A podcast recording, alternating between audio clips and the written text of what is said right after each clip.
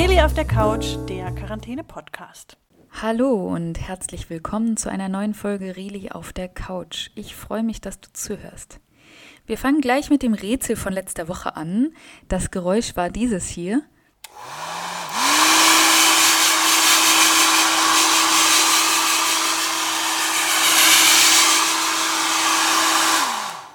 Und das war Auflösung. Ein Föhn. Das war ziemlich schwer, weil es sich auch ein bisschen nach einem Staubsauger anhört. Das stimmt. Aber einer von euch hat den Föhn erkannt und das war David. David, herzlichen Glückwunsch. Du hast bei dem Geräuscherätsel gewonnen. Ich werde mich bei dir melden, damit du eine Überraschung von mir bekommst. Und es gab auch noch die Quizfrage aus der Osterfolge mit Frau Lange. August war der Einzige, der die Frage richtig beantwortet hat. Frau Lange hat nämlich ein Schläfchen auf der Couch gemacht. Also auch an August einen herzlichen Glückwunsch, du hast gewonnen und bei dir wird sich Frau Lange melden mit einer Überraschung. Was steht da drin?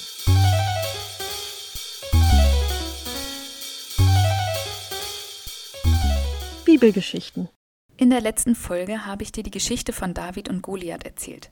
Heute will ich erzählen, wie es weiterging, denn David sollte noch einige Dinge in seinem Leben erleben.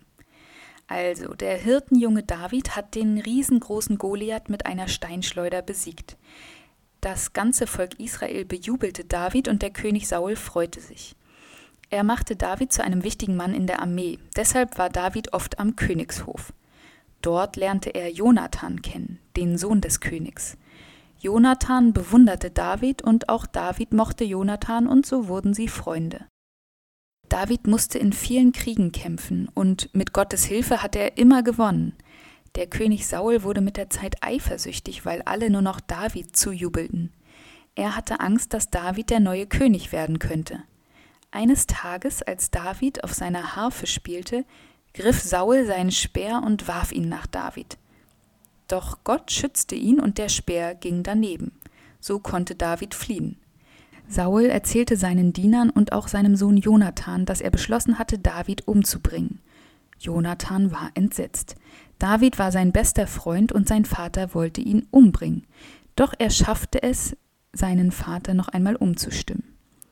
Aber David war weiter erfolgreich in allen Kämpfen und Saul wurde wieder eifersüchtig. Er schickte seine Diener, damit sie David umbringen, doch David konnte noch einmal fliehen.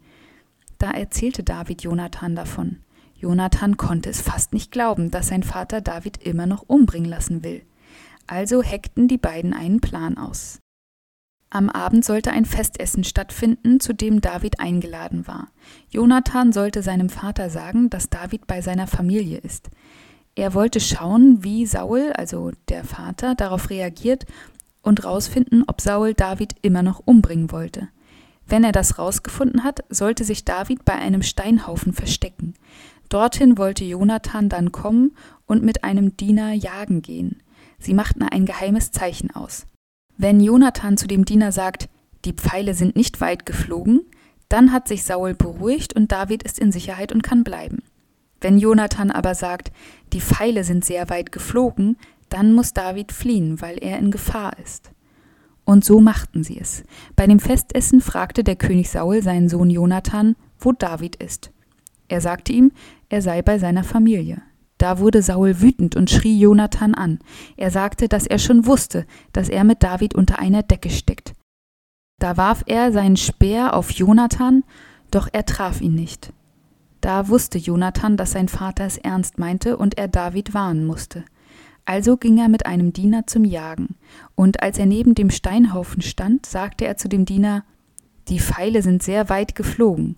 Da wusste David, dass er fliehen musste. Als der Diener wegging, kam David aus seinem Versteck. Jonathan und David umarmten und verabschiedeten sich. Sie schworen sich ewige Freundschaft und David konnte fliehen. Und wie es mit David und auch mit Jonathan weiterging, das hörst du in der nächsten Folge.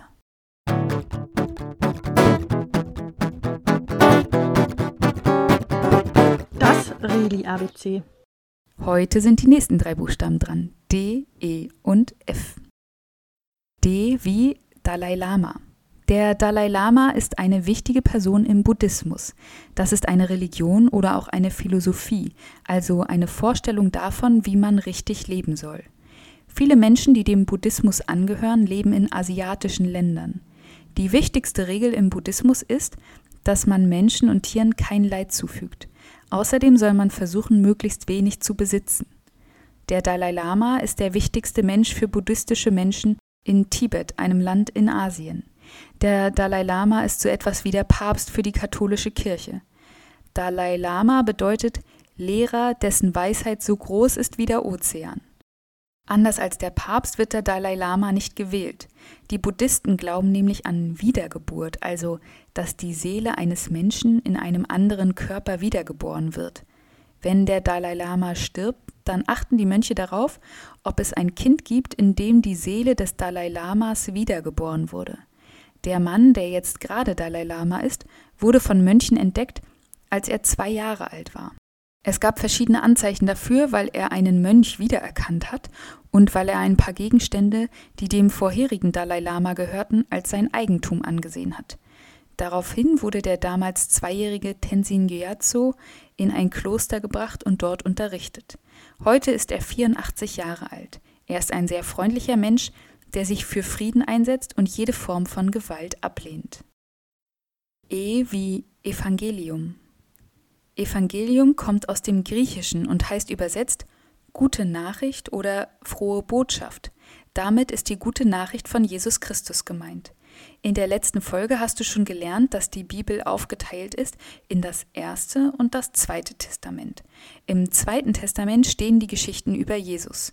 Die hat aber nicht Jesus selbst aufgeschrieben, sondern vier verschiedene Menschen haben die Geschichten aufgeschrieben, die sie über Jesus gehört haben. Sie heißen Matthäus, Markus, Lukas und Johannes. Man nennt sie auch die Evangelisten, denn sie haben die frohe Botschaft, also das Evangelium, aufgeschrieben. F wie Fasten. Fasten heißt nichts zu essen oder zu trinken oder auf bestimmte Speisen und Getränke zu verzichten. Manche Menschen machen das, um abzunehmen oder gesünder zu leben. Das Wort Fasten kommt von dem Wort Festsein oder Festhalten. Damit ist wahrscheinlich gemeint, dass man an den Fastengeboten festhält.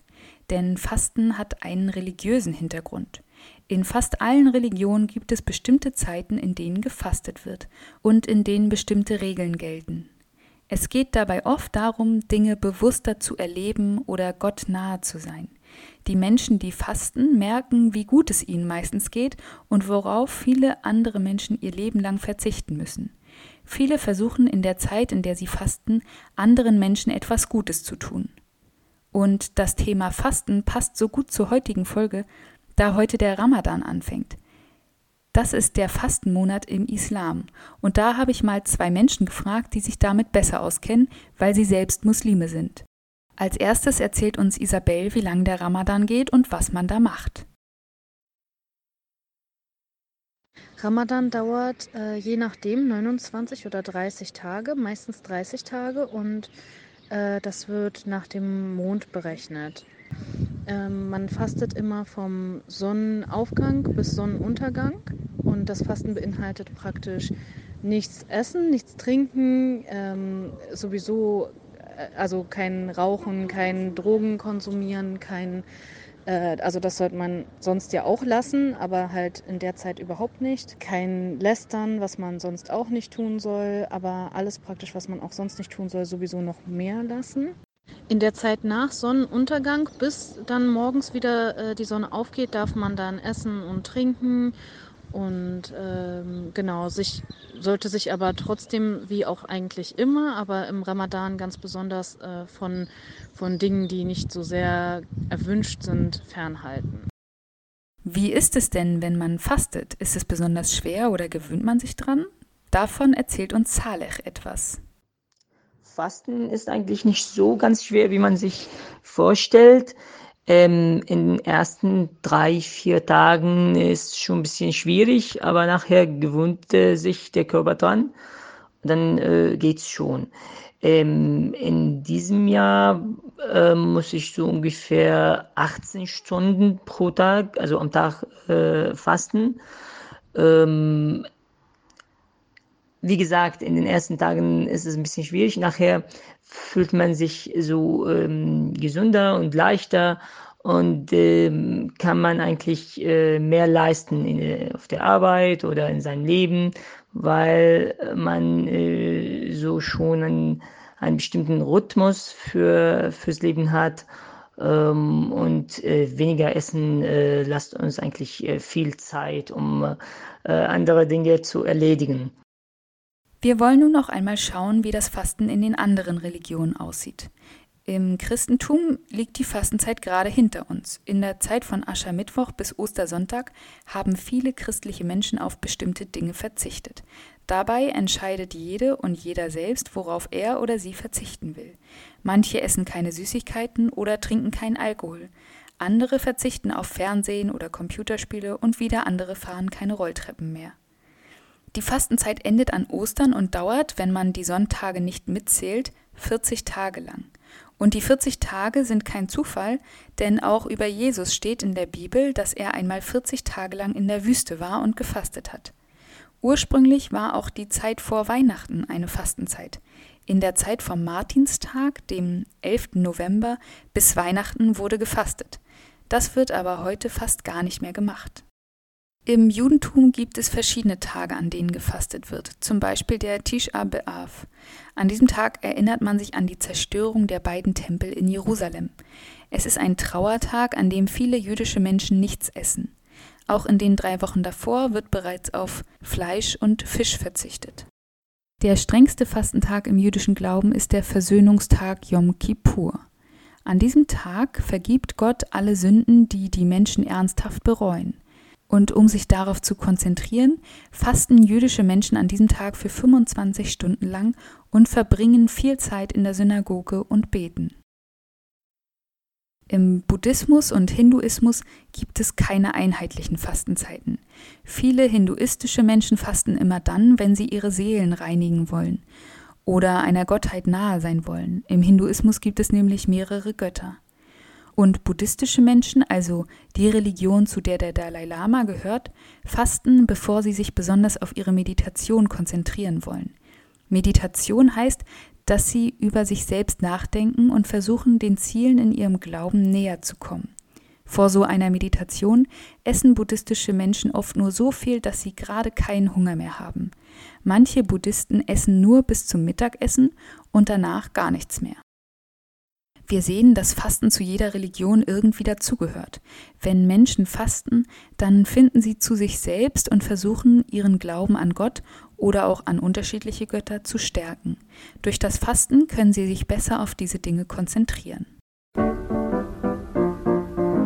Ein Tipp gegen Langeweile. Kennst du schon die Kindersuchmaschine Frag Finn? Die Raupe Finn frisst sich durch das Internet auf der Suche nach tollen Seiten für Kinder. Und die werden alle auf der Seite fragfinn.de gesammelt. Dort gibt es Videos, Spiele, Anleitungen zum Basteln, Nachrichten für Kinder und vieles mehr zu entdecken. Man kann dort auch selbst Seiten für Kinder vorschlagen, wenn man eine gute Seite kennt. Jetzt gerade gibt es auf der Seite ein Video von Kinderreportern, die darüber erzählen, wie lange ihre Schule schon zu ist und was sie gegen die Langeweile zu Hause machen. Schau dort doch mal vorbei. Wie immer verlinke ich dir die Seite hier zu der Folge. Wir sind schon fast wieder am Ende der Folge angekommen, aber du kannst es dir vielleicht schon denken, jetzt kommt wieder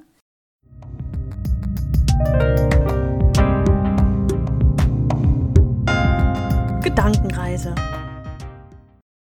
Wenn du Lust hast mitzumachen, dann mach es dir wie immer nochmal richtig gemütlich. Leg oder setz dich bequem hin und wenn du magst, dann schließe die Augen. Wenn du soweit bist, dann atme einmal tief ein und aus.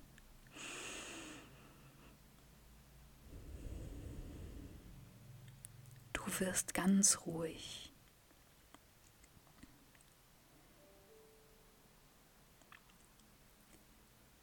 Du stehst an einem Feldrand.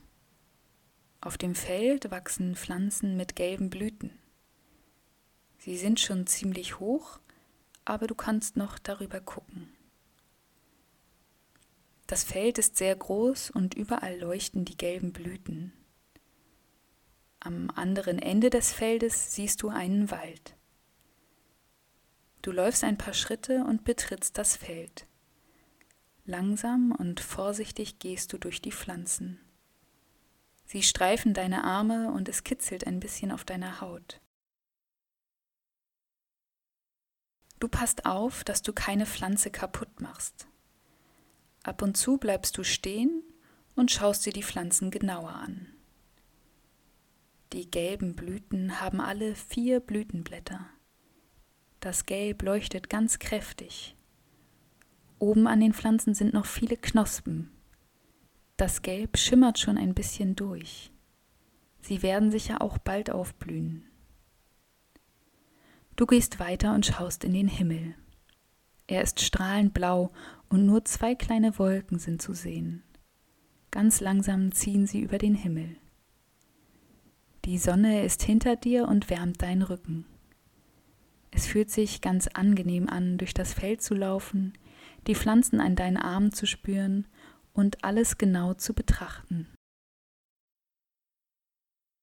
Nach einer Weile kommst du auf einen Weg. Hier ist wohl ein Traktor lang gefahren. Du siehst die Abdrücke von den Reifen auf dem Boden. Du siehst ein paar schöne Steine auf dem Boden liegen. Du hebst die drei schönsten Steine auf, die du findest. Du machst sie ein bisschen sauber und wischst die Erde ab. Du betrachtest sie genauer. Der eine Stein ist schwarz und hat ein paar weiße Flecken. Er sieht ein bisschen aus wie ein Vogel. Du steckst alle Steine in deine Hosentasche und läufst weiter. Du folgst dem Weg und entdeckst ein Stück weiter mitten im Feld eine kleine Baumgruppe. Du gehst in die Richtung der Bäume. Als du näher kommst, siehst du ein Baumhaus in einem Baum. Du fragst dich, ob du da hochkommen kannst. Du gehst auf das Baumhaus zu. An einem Ast hängt eine Strickleiter. Du kletterst sie hoch und sitzt auf dem Ast. Von dort kannst du gut weiterklettern. Der Baum hat viele Äste und du kommst gut von einem zum anderen. Du erreichst das Baumhaus ganz leicht und kletterst hinein. Es ist groß genug, dass du darin stehen kannst. Du streckst deine Arme aus und kommst gerade so an die Decke an. Das Baumhaus ist aus vielen Holzbrettern gebaut. Es gibt den großen Eingang und an jeder Seite gibt es noch ein Fenster. Du schaust aus einem Fenster hinaus. Von hier oben sieht das Feld viel kleiner aus. Du kannst bis zum Feldrand schauen. Du schaust dich genauer um. Die Wände sind mit gelber Farbe gestrichen, fast so leuchtend gelb wie die Blüten. Unter dem einen Fenster steht ein kleiner Tisch. Auch er ist aus Holz und ist mit blauer Farbe angemalt. Durch das Fenster scheint die Sonne ins Baumhaus. Die Sonnenstrahlen fallen auf eine Bank, die auf der anderen Seite steht. Auch die Holzbank ist blau gestrichen und darauf liegen orangene Kissen. Sie sieht gemütlich aus. Du beschließt dich eine Weile auszuruhen. Du setzt dich auf die Bank und schließt die Augen. Du hörst Vögel zwitschern, Manche sind weiter weg, andere sind ganz nah. Ein Vogel ist so laut, dass er bestimmt auf dem Dach des Baumhauses sitzt. Du hörst den Wind in den Bäumen sanft rauschen. Du lehnst dich an die Wand an und spürst die Sonnenstrahlen in deinem Gesicht. Du fühlst dich wohl in diesem Baumhaus. Doch jetzt ist die Zeit gekommen, dich von diesem Ort zu verabschieden. Du verabschiedest dich von dem Feld mit seinen gelben Pflanzen, von dem blauen Himmel, von den Bäumen, den Vögeln und von dem Baumhaus. Und dann kommst du langsam wieder zurück. Atme noch einmal tief ein und aus. Fang an, deine Finger zu bewegen und mit deinen Füßen zu kreisen. Und wenn du soweit bist, dann öffne die Augen.